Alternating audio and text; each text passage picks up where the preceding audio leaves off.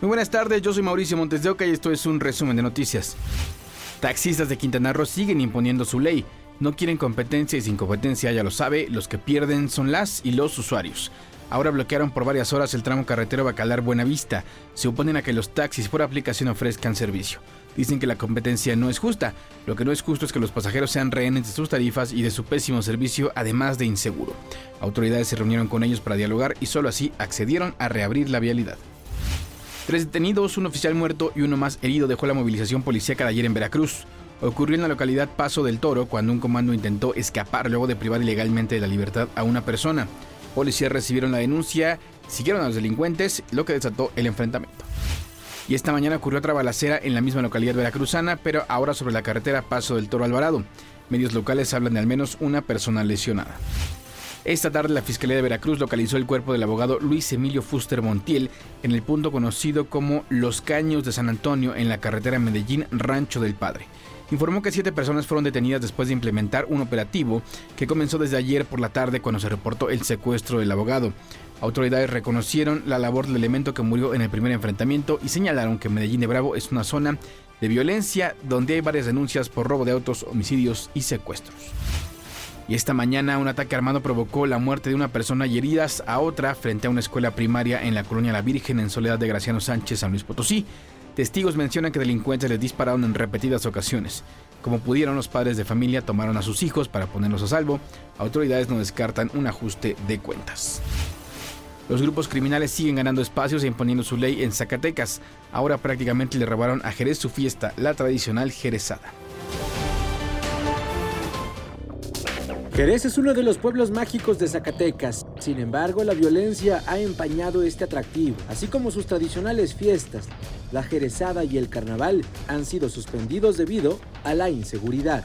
En las últimas 24 horas han sido asesinadas personas en la zona centro, han incendiado y balaceado viviendas, entre otros hechos. Aunado a ello, según las fichas de búsqueda compartidas por la Fiscalía General del Estado, en los últimos cuatro días siete personas habitantes del lugar han desaparecido y hasta el momento sus familiares siguen en espera de dar con su paradero. Ante este clima de inseguridad que padece el municipio, los familiares de las candidatas a la feria han decidido no formar parte de la competencia y abandonaron el certamen. Es importante la preservación de nuestras tradiciones, y la responsabilidad de generar las condiciones económicas en beneficio de nuestra población. Sin embargo, familiares de candidatas a reinas a carnaval han tomado la decisión de no asistir al certamen. Respetamos esta decisión durante los últimos meses, las clases en aquella demarcación han sido canceladas en varias ocasiones, y este jueves no fue la excepción, donde la prioridad para madres y padres de familia es salvaguardar la integridad de niñas y niños del municipio. Con información de Alan de León, Fuerza Informativa Azteca. El Congreso de Oaxaca aprobó la suspensión del Cabildo Municipal de San Mateo Río Hondo luego de que la mayoría de los concejales y suplentes renunciaran a sus cargos por el posible desvío de recursos. Hace unos días el ahora expresidente municipal Ángel Gerardo Ruiz agredió y lanzó sillas a los ciudadanos que le exigieron que rindiera cuentas por el destino de 30 millones de pesos que recibió el gobierno de México para los damnificados del huracán Ágata.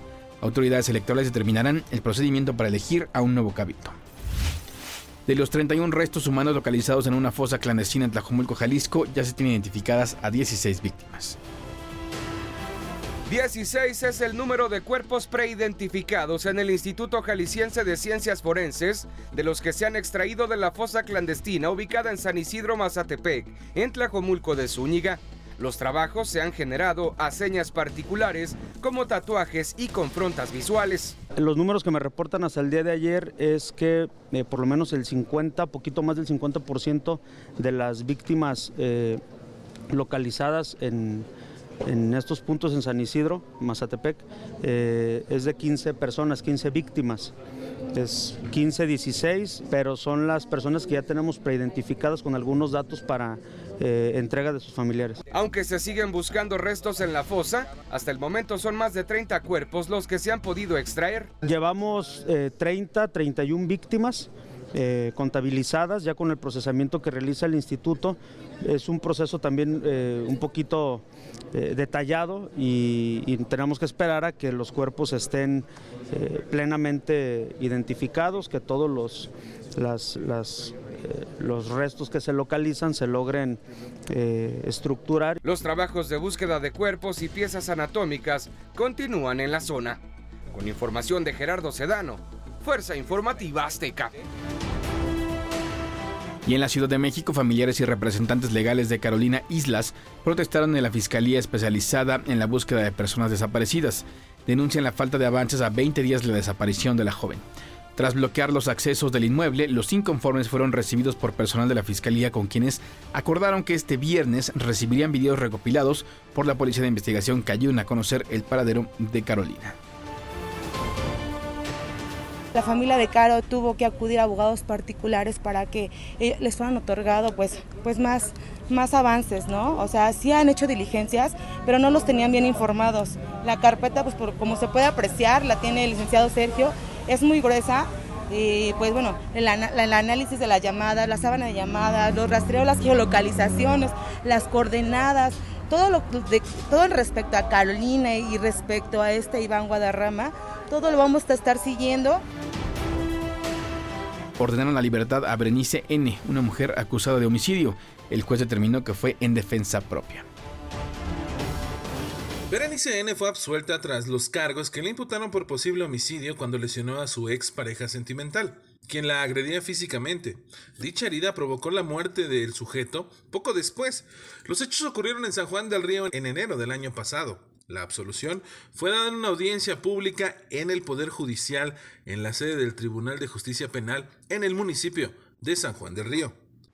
Pues ahorita pues las pruebas que teníamos fueron muy favorables, nos las aceptaron y mi hija salió libre de, en defensa propia y se respetó la respectiva de, de, género. Pues muy alegre, muy feliz, pero pues también ahora sí que, pues no sé qué te puedo decir, son muchas cosas. ¿Cómo es que de, Berenice, pues el día de los hechos provocó eh, esa agresión hacia, hacia Berenice que puso en riesgo su, vida y ella no tuvo otra opción más que defenderse. Eso fue lo que se probó el juicio y por eso es que el juez el día de hoy la deja en libertad y eh, después de un año o más de un año que ella estuvo eh, en prisión. Sus familiares comentaron que la verdad salió a flote y que Berenice era una mujer violentada pues la verdad el juez la dictó este, absuelta, por las pruebas las aceptaron todas, porque realmente pues se supo la verdad más que nada, que la verdad salió a flote, que ella sufría de violencia psicológica, emocional y sexual. Entonces pues ella se defendió. ¿Cómo se sienten ustedes? Yo me siento muy contenta. José Salas, Fuerza Informativa Azteca. A 12 días de los terremotos que arrasaron Turquía y Siria, continúa aumentando el número de fallecidos en ambos países, que reportan más de 42.000 y más de 110.000 heridos. En Siria son unos 6.000 fallecidos, 4.000 de ellos en partes de las provincias de Idlib y Alepo, en manos de los rebeldes respaldados por Turquía. Con la remoción de escombros, con maquinaria pesada que ya inició, se estima que la cifra de fallecidos aumentará significativamente. La Secretaría de Marina rindió un homenaje a las ocho mujeres, 29 hombres y dos caninos del equipo USAR Marina del grupo Frida que regresaron de Turquía tras apoyar en las labores de búsqueda y rescate por el terremoto de magnitud 7.8.